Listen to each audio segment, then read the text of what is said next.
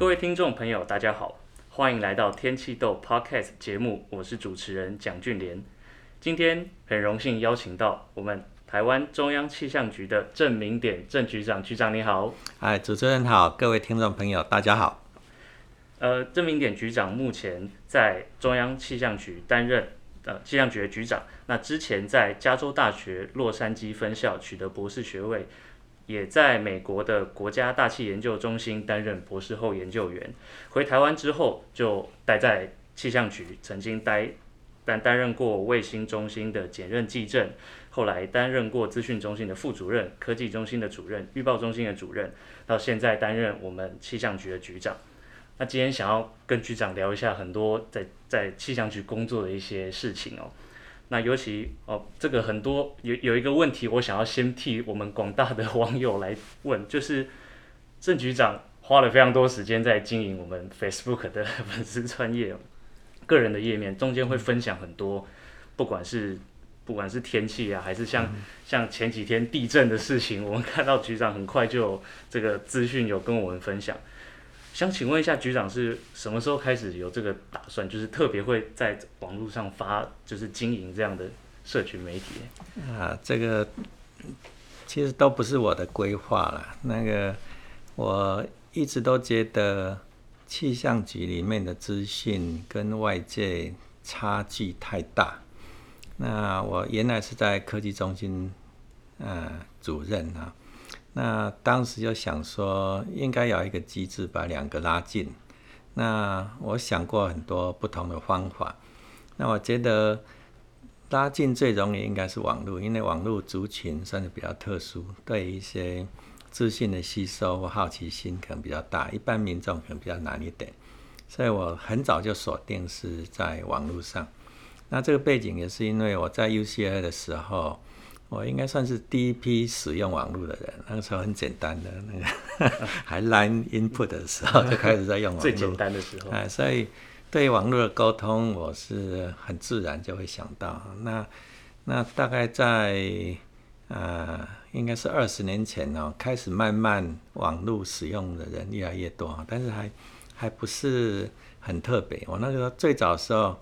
是有注意到，那个时候好像有一些已经开始有一些个人化的一些应用啊，嗯，我已经忘掉那个名名称了，那个那个好像是那个很早期的名称都忘掉，很多种了啊。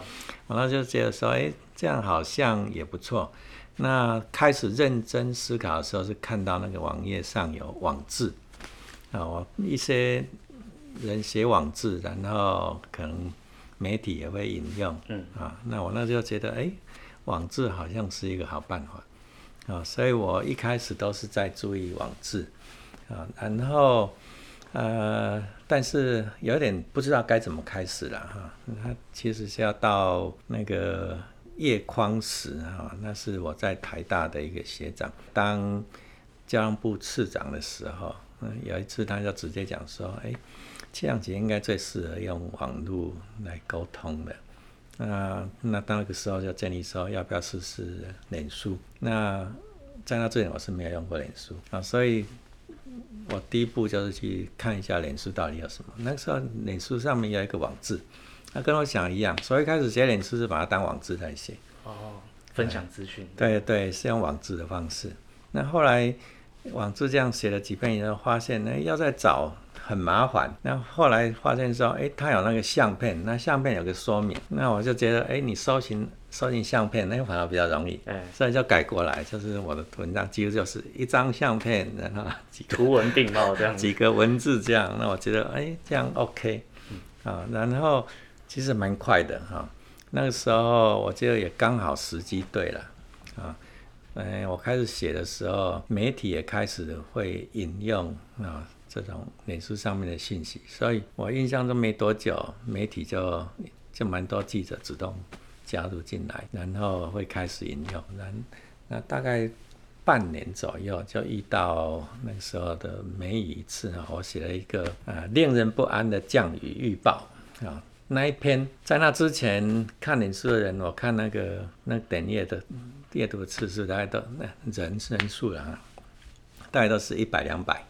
那那个下去以后，那个点赞，嗯，那个追踪，那个还没有追踪，反正就是就是人数哈，一下跳到万的，所以那就不一样，了就是就是只是那个事件，那个事件事实上是争议性很大，因为那个时候呃政府的官员还没有人这么公开的使用。这种社叫做社群平台啊，那那时候是担任局长的时候，那个没有没有没有，还是预报中心主任的时候，那那个时候大家是在是在呃争议时候，那到底代表个人，还是代表代表单位，还是怎么样？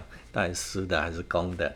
可能会有这种问题。那这个信息出来是跟如果跟预报员不一样，到底要听谁？大家都在里面去吵啊，那。但是越有争议，反而越多人好奇，所以 效果达到了。哎，效果达到，那是一个很 很棒的行销，意外的行销啊，所以一下子人数就多很多，然后就持续持续下来这样。嗯嗯。那至少后来感觉应该有蛮多民众会给局长一些正面的回馈吧？就是呃，前面一阵子的确争议性很大。嗯。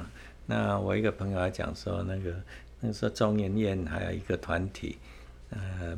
好像是接受算是行政院委托要评估，呃，那个时候就针对脸书，呃，到底应不应该禁啊？到底应该要什么态度？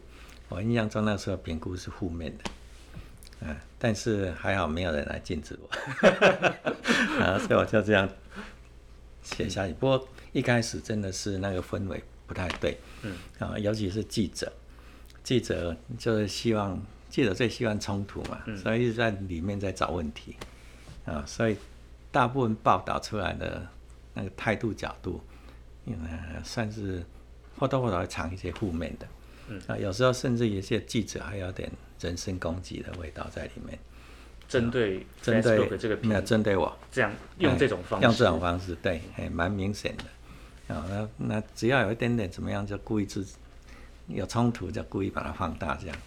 所以刚开始我自己的形容是有点像是在夹缝中求求生存那样的，但是我是觉得，因为看到那个资讯传播的速度和效率，我是觉得还是值得持续啊。所以虽然是那个时候老实讲是有蛮多压力，就就是说要停怎么样的。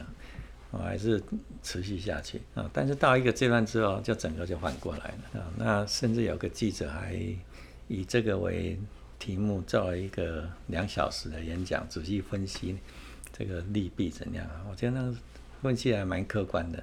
他的确是有一些问题，但是也有很多优点。那就看你是看问题还是看优点啊。那政府单位里面呢，有时候都是那一种哈，哎。不看优点，只看你到底有没有缺点啊？问题太大就不行啊！他不管优点的啊，所以那如果以那种态度的话，那大家都是负面的。但如果平衡来看，其实优点是是远大于缺点的。嗯，所以现在在公家单位里面会特别去规定说，用社群平台这种形式在，如如果是其实没有没有任何明文的规定，所以其实现在有点看影响的问题，有点是。各自去发挥了。啊，那有问题自己解决，那没有问题，那大家鼓就没关系，就这样哎。哦，了解。所以在譬如说，我们我们常常看到呃局长脸书下面的贴文，有非常多网友会发表意见，对，不管是对天气还是对某一个嗯。呃，比如比如说个案的说明那种，很多人都会呃都会询问局长的意见啊，譬如说这跟这个有没有关系啊？局长觉得这是不是一种？跟民众可以有科普 互动的机会，还是你觉得它没有那么复杂？刚开始我其实互动还蛮频繁的啦，我觉得我觉得讨论还蛮有意思的，的确有一些问题哈，我们甚至从专业立场不会想到的，啊，那提出来，那我大概觉得都算是正面的了哈。当然有一些人是很明显知道是来我们讲说是挑战的啊。呃，但是都没有问题，因为毕竟我们还专利还是在我们这边，啊，所以早期那种越尖锐的、越挑战的，到最后都甚至越重视。啊，在网络上，事实上我没有跟跟这些人见过面，但是我觉得在网络上很多人已经算是我的朋友了。嗯嗯，很多互动应该是也是互动多了，大家理解了，大概都会有正面的反应。嗯，了解。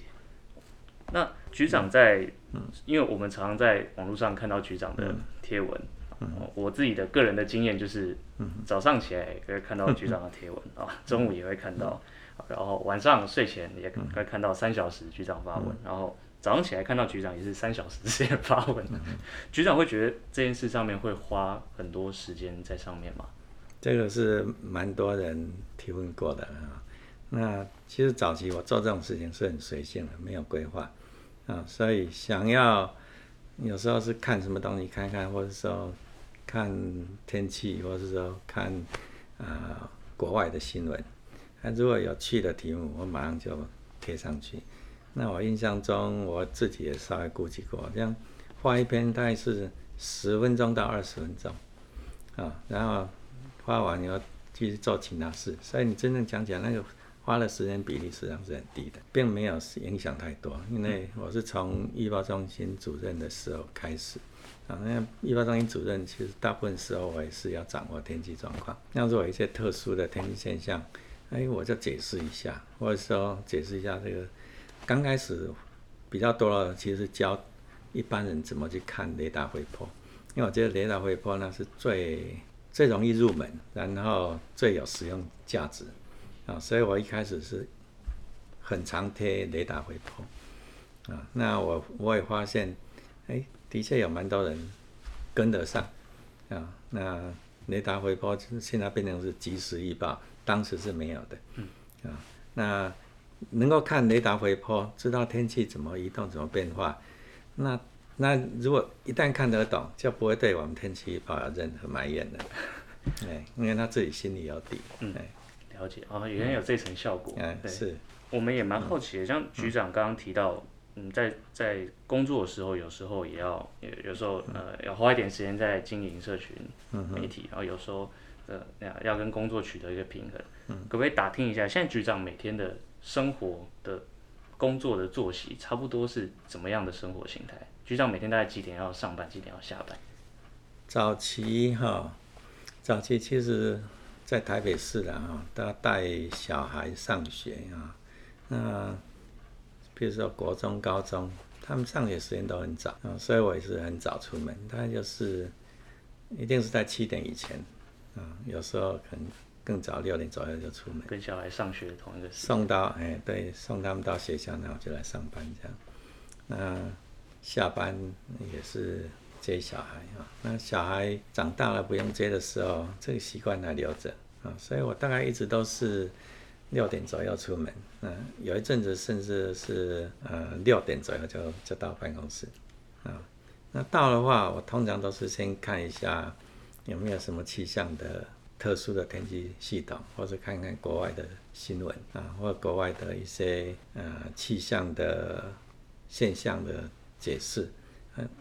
其实就这样很简单看一下，我我也很少仔细看到，看得很仔细，看那个标题，那有有趣味的标题，就就是其实就是转贴到 FB 上面，啊，其实那个是很自然，没有什么平衡，两个是一件事，啊，所以对我来讲，呃，工作跟写 FB 事实上是结合在一起，没有说要切割说，哎，你你去经营 FB，你就会就会。耽误掉你的工作，和你专心在工作就没有 L B 没有那种事。还好，就是现在都已经是同一件事情，对我来讲是同一件事情。就一起整理资讯。嗯，但是的确中间有一段，呃，是是被要求上班时间不能贴文啊，所以哎，但是我就是六点多就到办公室，上班时间严格定义也是八点半以后。所以我还是可以，可以还，还可以。然后中午时间 啊，然后下班时间，反正也是空时间还是很多，对对，还是有很多时间，所以对我没什么影响。那局长现在每天会有固定的某个时间是，比如说没有，我就是哦，你知道开会啊？对对对，开会固定的时间其实不多了。开会大部分时候是固定的，大概就是我们讲说这个干部会议。啊，还有部里面的会议，那、呃、其他都是弹性插进的，对，弹性的。那应该是说，在预报中心主任的时候，其实就是看天气为主啊，然后看看那个，其实有一些新系统在发展，看看那些系统发展的情况怎么样，有没有什么新的新的，其实是预报的工具或者想法。我那时候比较重视这种新的东西啊。那到了副局长、局长以后，大概就是蛮多，其实是蛮多会议的。嗯，那其实也没有什么特别的，特别的什么呃多难的事情了。嗯，那如果像是有特殊天气事件的时候，嗯、局长的工就是工作内容会需要加班吗？或是需要值晚上夜班的这个？只有台湾警报的时候了。台湾警报当然就是全程在，从当预报中心主任开始，大概就是只要台湾警报就是全程在这样。嗯，预报中心感觉作息应该更更有挑战性一点。不对，他是非常有 routine 的。哦，所以他还是早上一般预报讨论，下午一般预预报讨论。我在当预报中心主任的时候，很少离开预报中心，很少到外面去，很少出差，几乎就是。就是整天就守着天气，就做同样的那个工作的事情，对对对，都类似。那我跟其他人的差别就是，我的背景是比较气候的，所以到预报中心去，早期的预报预报员的训练是没有气候背景的嗯，所以我觉得我稍微有点贡献，是把气候背景加到。每天的天气预报的概念里面去了。那虽然说也不算特别成功，但是慢慢那个氛围大家会注意到。那有气候背景跟没有气候背景单独看天气的确是有差。那这个差别也很难量化，但是我想很多人都会感觉到是不一样。我们这边应该有蛮多听众也是大气系的学生，嗯、可不可以简单跟我们说明一下？就刚刚局长提到这个气候的这个。嗯这样的概念加到预报里面，大概是什么样的情况？像我最早回来的时候，因为我对对流方面算是我的专长，所以对热带气象稍微比较有感觉了哈。那那时候就觉得说，热带的破洞。会影响台湾啊，那好几次呃会提醒那当时的预报员说，哎，你们预报怎么都没有看热带？那他们讲他们的回答都说，那我那个影响很小很小，嗯，我们的影响主要是中纬度系统啊，是不太容易沟通，因为他们没有那种背景，没有办法去体会。那后来是看到，哎，有同事直接用比较客观化、真正统计的方法做出一些观点来，就开始。推销这种概念啊，所以是后来是慢慢有人注意到，但是那个被重视的程度还是很低。所以真正开始，那是我当预报中心主任之后，然后当时的局长也发现说，哎，我在 L B 上面写的东西，好像预报员都没有特别注意到，后来，所以他后来也发现说，哦，原来我用了很多气候的信息在里面啊，所以他把我们叫做长期预报课也拉进预报讨论的。那圈圈里面去啊，这算是一个创举了。之前这两边是几乎是两门不同的邪门一样的，不太不太讲话。那在气象局就是在那段算是有点结合起来，嗯，有多一点沟通应该会不一样的。是是，哎，所以局长。当时在美国国家大气研究中心，嗯、就是我们大气区大气说的 NCAR 的工作的时候，嗯嗯、呃，研究内容是跟气候有关吗？应该是说我的专长是基因参数化，基因参数化是用在呃数值模式里面。那我做的是全球的模式。那在做模式的时候，你要判断这个模式合理不合理，一定是以气候背景来做比较。所以我看的实际上是对流尺度的的的机制，但是我的背景需要知道气候，所以刚好是两个两端的，一个是很小尺度的，一个是很大尺度的，啊，那我的研究实际上就是看这个不同尺度的交互作用啊，所以。呃，等于是脑中里面早就建立这种不同尺度之间的这种相互影响的那种因子在。那刚刚也提到说天气预报，天气预报是天气尺度为主啊，所有早期的天气学都是特定尺度，它对小尺度不太去管，对大尺度也不太去管。那刚好我对小尺度也懂，对大尺度也懂，那中间是没经验啊，所以刚好是我的专长刚好跟预报中心是。互补的，两边是不一样的，所以这个算是我是觉得是比较特别的的思维上应该有点思维是差，其实是差蛮多的。哎、嗯，像早期我在写二 B 的时候，易报演唱会觉得很大压力，因为我写的东西他们不知道为什么我要写这个啊，那记者会追问他们答不出来，所以他们的压力很大啊。那但是他们又不敢，因为我算是他们长官，他们又不敢批评。啊，所以我知道他们压力很大，但是现在就变得很自然，因为现在他们的呃知识范围有点放大了啊，嗯，这个不同尺度的的问题，现在一般人大概都有概念啊，所以那个是一个一个过渡期了啊，因为我也不是个，因为我对我来讲很多知识背景我直接很自然，所以要我说，像有人就讲说，为什么不教教当时的易报员？因为我脑筋里面根本就不知道哪些是他们懂的，还是他们不懂。啊，没有办法直接这样。对，不知道去教教他们什么。对我来讲，什么都是常识而已。背景不一样。哎，背景不一样，是是。所以那时候在回到气象局的时候，嗯有局长那时候有尝试过，呃，譬如说改善我们气象局自己的数值天气预报，或是对于它里面参数化的内容，有没有想要调整？我刚回来的时候，我的。我就是负责带领数字天气预报小组了。我那我那个时候算是算是组长。那一开始是重重点是在改进模式啊，但是模式到了一定程度以后，事实上是怎么使用？那很大一部分要改进模式，变成是在资料同化方面。那资料同化方面就不算是我的专长了，所以这是有点重点的不太一样。不过我一直。算是在科技中心里面，算是一直都是在处理模式的发展这一部分。那我另外一个就是因为刚讲过，我有点气候背景啊，所以我一回来一回来之后，我第一个感觉就是，哎，整个气象局为什么没有人在谈气候？那个时候有长期报课，但是长期报看的是几星期的啊，跟气候又差很远啊，所以我一开始在科技中心的早期。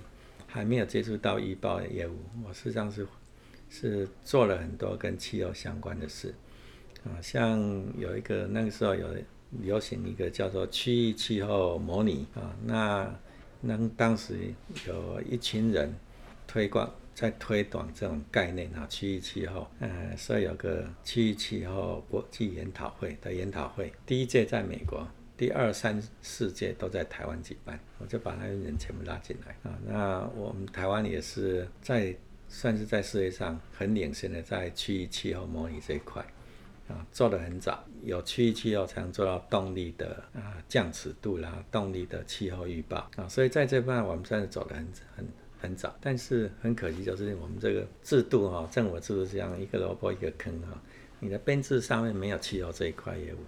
啊，所以气候这块业务一开始曾经算是感觉很盛，但是都是计划性的，所以呃是有建立某些基本能力哈，但是这个讲的格局一直都没办法放大开来。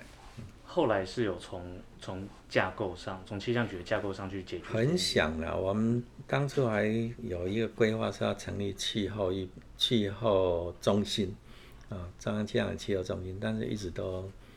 无法突破，所以编制上一直都没有办法增加。嗯、对于气象局的资源来说，在气候这一块，我们目前能够做的有哪些事情？呃，我们气候迟早还是要走到模拟上了啊，而且模拟用的模式跟。跟数值天气预报用的模式可以是一致的啊！我刚回来的时候两边是不一样的，但是慢慢的现在是变一致了啊！所以我们中间有一段我们的策略就是就是把我们的天气预报模式变成是气候模式，两边就可以结合起来啊！然后你有这个气候模拟能力，你就能够慢慢建立起。这样我们讲说这种气候研究的能量出来啊，策略上是这样啊，但是就是因为人员还是很难放进来，因为编制没有改变，而且感觉在整体的计划，就是整个政策的走向上面，感觉如果要多加一一个领域出来，感觉就是要有非常多的不容易，政府单位真的是不容易，嗯。嗯，对，因为譬如说在学术单位或是中研院这样研究单位里面，也是会有。也也是有这样的学者在在做这样的问题，是是，对。那中央气象局独立出来做的话，嗯、感觉目的性就要讲得比较清楚。没错没错，这个是我们碰到一个问题，就是有新的构想出来，大家想的就是，哎、欸，你的资源跟不同单位之间，前者怎么划分，怎么合作，这个都是必然大家思考的方式。是。啊那我们政府的组织要变，真的是蛮难的。那气候是个，我一直觉得气候是一个很重要的议题啊，所以从一九九三年算是一个转捩点。那个一九九二年有 Earth Summit 啊。那个我们现在 UNFCCC，然后有 COP 之类的，它就是一九九二年那个 Earth Summit 之后开始启动的。那美国那个时候事实上是有点抗拒气候变迁啊，所以他们那个时候就讲说，不要一下跳到那么长的时间尺度，先做短期气候预报啊，所以美国就一群。很热衷的在推动短期气候预报。那那时候他们希望把它国际化，但是找不到国际的资源，那就找到台湾来。那时候台湾经济状况还不错啊。那美国那时候白宫的首席顾问认识嗯那个李国鼎先生，但那时候李国鼎先生也不在了。但是他知道台湾有个啊行政有个科技什么组，那他就直接写信来，希望台湾。跟他们一起推动短期气候预测，但那边有“气候”这两个字，那个前天就把这件事情交办到气象局来。哦，我看到就觉得这是好机会，要抓到这个机会，就跟他们密切合作。像他们希望一开始希望台湾每年能够贡献两亿新台币了啊，哎，有挑战性。两亿那个时候气象局的预算才十一亿而已，那是不可能的事情啊。但是我是觉得呃还是有机会啊，所以跟他们。就在技术面一直在合作，故意不去谈金额。先合作再说。然后我那时候论点就是说，哈，我很愿意支援，很愿意参加。但是台湾如果没有任何气候基础的话，我们单独给经费化是没有办法 justify 啊，没办法说服我们的给钱的单位。所以你们要先帮我们台湾建立起这种基本的气候能力啊，我们以后才可能贡献。那时候有做过这方面的规划吗？哎，他们真的听听，他们真的听进去了。所以后来他们成立一个 IRI，International Research Institute for Climate Change，好像是这样，一开始这样，后来改成 Climate and Society。他们找了很多美国很强的人做短期气候预报的。那他们一开始哈。真的是被我说服了，所以他们就派他们最顶尖的的科学家来帮我们建立起短期气候预报整个流程，从资料分析、基础资料一直到到预报的这种模式啊，或者说各种方方法啊，这系统。那我们的长期预报科还有一些业聘人员，尤其对卢明在在这个阶段帮助很大啊。你以前跟他谈过了哈，那就是这样。因缘机会，有一阵子外面的教授来批评说，气象局应该好好搞天气预报，好，为什么搞气候？还是会被放大的。是是是，甚至有学长来把我抓到旁边讲说，你再这样一直是我行我素的做下去，就是说我只只做气候，不做其他的。哦，讲得很严重，还说我要让他们要让我在台湾没有立足之地。那因为我。气候这边哈，虽然说没有给钱过去，但是因为这样，实际上是投入蛮多资源下去。嗯、很多人应该都要把心力花。我把那个时候能用的人全部投进去了，但是也的确让台湾哎突飞猛进啊。那个是台湾在长期预报哈，这是短期气候预测跟长期预报连接哈，这算是一个跳跃式的进步了。所以那时候有直接把这个成果把它放在我们、嗯、我们现在的很多很多。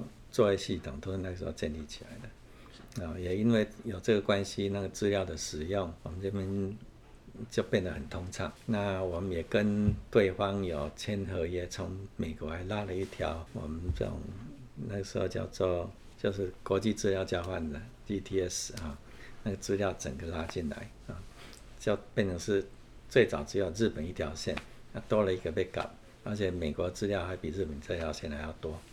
啊、哦，所以这是附加价值，其实影响还蛮大的。嗯，啊，建立了很多不同的。所以我比较有点欣慰的就是，这个过了大概十年之后，当初要让我无立的之地的学长还特别来跟我讲说：“哎，现在看起来你做对了，有利的之地，有让成最后结果是好的。就”呃，是是。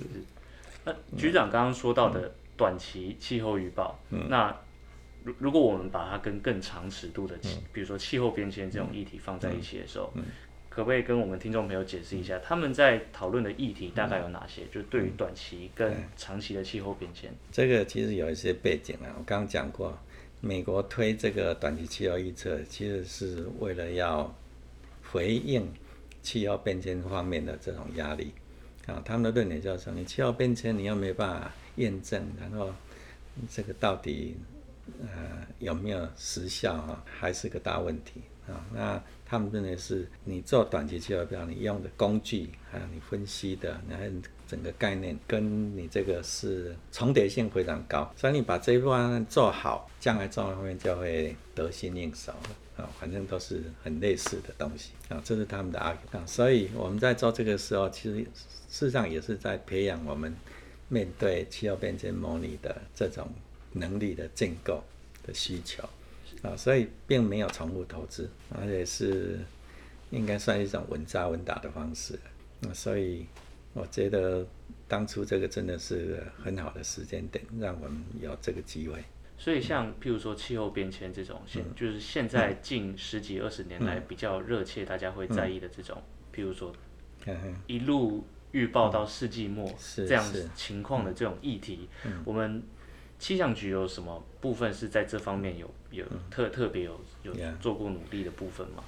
我想气候变迁强调的是人为的影响啊，那短期气候变化看的是自然的变异为主的啊，那我们在人为在气候变迁这个领域，其实当时的背景啊，就是大家都在辩论哪些是人为影响，哪些是自然变异。所以你在谈人为影响，你没办法忽略自然变异。啊，所以当我们对短期气候预测投入，知道这自然变异的特征，你事实上更容易去分辨长期里面人为影响到底是成分怎么样，或者说你在诠释国外来的资讯的时候，你。会更有信心，因为你了解自然变异这这部分啊。那我们到底做了什么？我觉得我们过去的确是还停留在短期气候这一块啊，因为人员人为这一部分呢，我们台湾也是算是台湾在国际上算是比较早的，就是的确是有一群人啊，很早就注意到这个问题，然后有在呼吁啊，但是在国内其实共鸣度不高不高啊，一些。呃，一些民调上面是说，台湾人的确知道气候变迁这个议题的比例很高，而且大家认为这个是很重要议题的比例也很高。但是真正关心、真正去愿意投入的人，那个是到最近几年才开始开始增加。之前的话，其实大部分人还是漠不关心的啊。所以我们那在那种背景下，我们也很难利用气候变迁这个议题去要计划。啊，所以我们还是停留在短期气候预测，因为短期气候预测我们马上可以有应用，啊，那也的确有应用到去年的干旱，我们就用到很多我们这种短期预报的结果。那如果没有过去的努力，其实我们不是那么容易能够建立起啊。你预报的时间越长，你要你要花的这个打基础的时间其实要更长。了解。对，那最后想问问局长，就是局长。也算是在美国读完书，嗯，那回台湾之后，其实就一直待在气象局。嗯，那局长有没有考虑过想要到学术界，或是其他不同的？呃，所以我常讲说，我大学的时候曾经当过家教，曾经教了一个成绩很好的同学，就教到最后他成绩掉到后面去，所以对我打击非常的大，所以后来就不碰这一块。我真的是不敢教人。可是真真的觉得在在那方面是嗯没有想要。我觉得我的思考方式跟一般人真的不一样，所以我很自然的教人家的方式，我觉得我是把他教会了一些东西，但是他的成绩就掉了。不过反过来讲，我也觉得我好像什么事情都懂，但是我考试成绩一直都不太好。不不是正统的学术的 这个感觉。是是。那我一些同学啊，事实上有人是专业的补习班的老师。他讲说他完全不懂，他都常常猜题都可以猜得对，那种东西能力，那我就没有。不一样的。那那他教的学生的确考试表现很好啊，所以的确是不太一样。所以嗯，因为像刚刚谈到气候、嗯、气候变迁这个议题，嗯、像这种应该就是呃是属于在一个国家之内，呃学界跟政界跟产业其实是需要合作的。嗯嗯。所以像我们现在还是学生，那我们自己在学界里面看到有些老师在做蛮多努力的。是、嗯。对，所以不知道局长站在气象局的角度来说，觉得嗯气象局跟学界未来我们有什么方式可以可以合作吗？有。Yeah.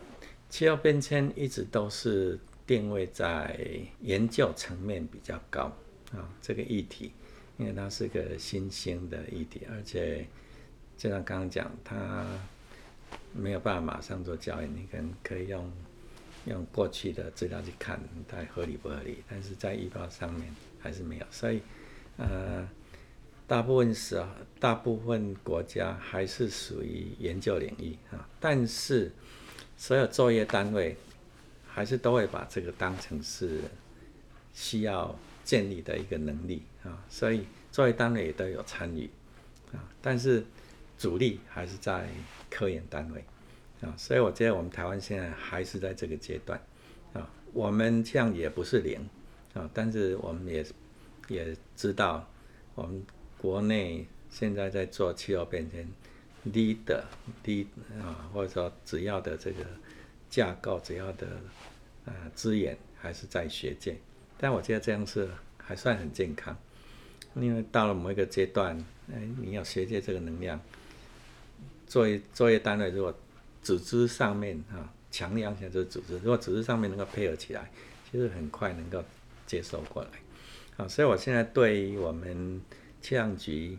在气候变迁这一块的期待就是，我们不用亲自动手，但是我们要有评述的能力啊，不能一问三不知啊，所以就从这种呃评述能力的建立啊，基础的知识建立开始。嗯，非常感谢局长今天 非常精彩的分享哦。嗯、那在这里帮局长打广告，还没有追踪 局长 Facebook 专粉丝专业的的各位听众朋友，赶快去追踪一下，可以看到很多。嗯，局长说我有很多精彩的事情可以看。